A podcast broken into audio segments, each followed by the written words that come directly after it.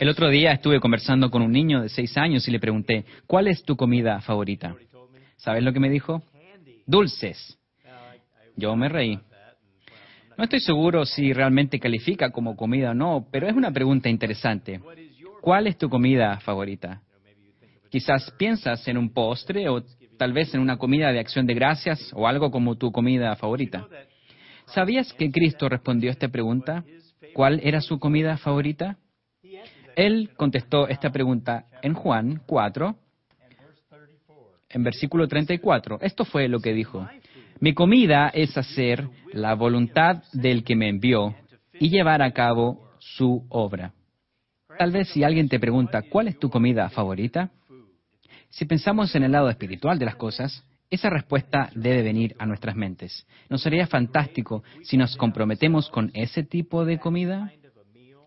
Porque si no comemos espiritualmente, si no nos dedicamos espiritualmente, nos moriremos de hambre, espiritualmente hablando. Si queremos ser fuertes y sanos espiritualmente, tenemos que estar seguros de que estamos comiendo la comida que Cristo habla, hacer la voluntad de Dios. Eso significa que he llegado a conocer su palabra, que he tenido que poner esto en práctica en mi vida. Qué gran recordatorio. Dios nos da su comida física diariamente, donde podemos participar de ella y tal vez deberíamos tomarnos un momento para recordar la conexión espiritual de las cosas. Que el alimento de Cristo era hacer la voluntad de Dios. Tengamos eso como nuestra comida, al menos un motivo para reflexionar. Esto es BT Daily. Nos vemos la próxima vez.